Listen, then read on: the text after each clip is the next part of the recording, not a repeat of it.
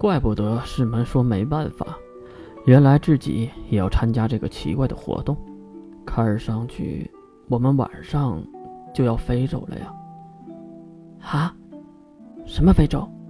月有些诧异。这里不是总部吗？一旁九天的父亲九黎看着大屏幕说着：“这里。”就看九黎指向大屏幕下面的一行字：“比赛地点。”中帝国盘古区广信，比赛时间是三天后。不过，广信是什么地方啊？路痴的月当然不会记得那是什么地方了。就这样，月转眼就坐上了飞机。这是月第一次坐民航专机，所有人都是高等座位。那水果、饮料、冰淇淋随便的吃，是的，随便吃。就在月蹲在出舱口不断点吃的的时候，哎，小姐，小月小姐，死不死的？这个时候竟然来了一个搭讪的，月心里咒骂的回头看向这个讨厌的龙霜，因为从声音他就分辨出来是他了。龙霜一脸的贱笑，还故意摆出了一个恶心的姿势。你叫小月吧？出身什么地方啊？父母是干什么的？月轻轻的点了点头，示意。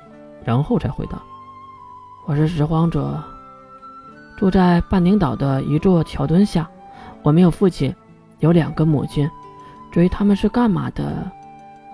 拾荒者，月的话没有说完就被龙霜打断了。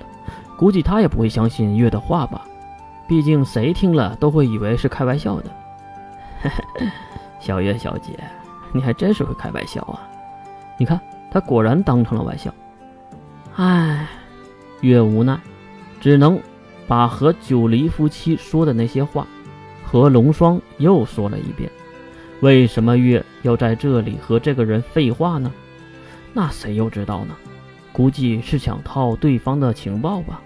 听完了这些，龙霜哑口无言呐，那表情简直是绝了，仿佛是看到了恐龙复活一样的惊讶。不知道消化了多久。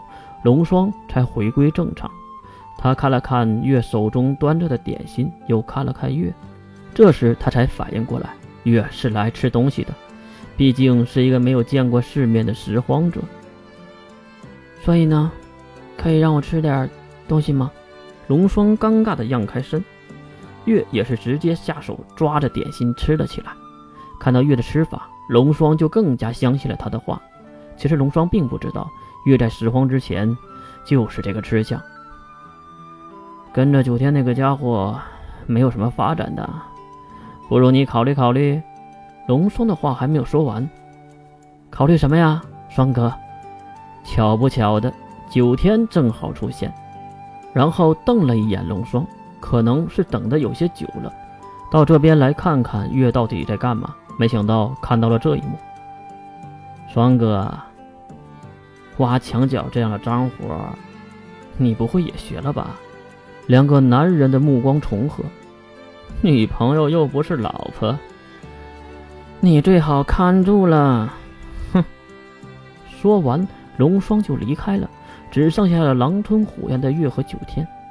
哦，九天，你怎么怎么来了？九天掏出了手帕递给了月。我看你出去这么久还没回来，就出来找你。毕竟我们加州里非常的乱，这一飞机的人都不是什么好人，当然也包括我。他说的很对，如果是以前，月一定炸了这一飞机，然后弄死他们所有的人，因为老天不会给他第二次如此好的机会。可是现在的月只想多吃点，因为落后的进度容不得自己再胡闹了。九天。我不是说过，谁都有过曾经，我曾经也是坏的。好好，你也坏，你坏还不行吗？赶紧擦擦嘴。九天抢过了手帕，强行给月擦了擦嘴上的奶油。其实月知道，九天根本就不相信他说过的每一句话，所以月也懒得和他解释，和他诉说。最后，月实在吃的有点撑得慌，才和九天回到了座位上。看到月直打嗝，九黎夫妻对他投来了温馨的笑容，可能是在想这个孩子太傻了。至于傻孩子月，吃饱了就是睡，因为在飞机上，月就没有战胜过睡魔，也不知道睡了多久。月被九天推醒，说已经到地方了，抻着懒腰，摸着小肚子，走下飞机时，一阵阵暖暖清香的空气扑面而来。这里是，瞪大了泛蓝的大眼睛，看向眼前的城市。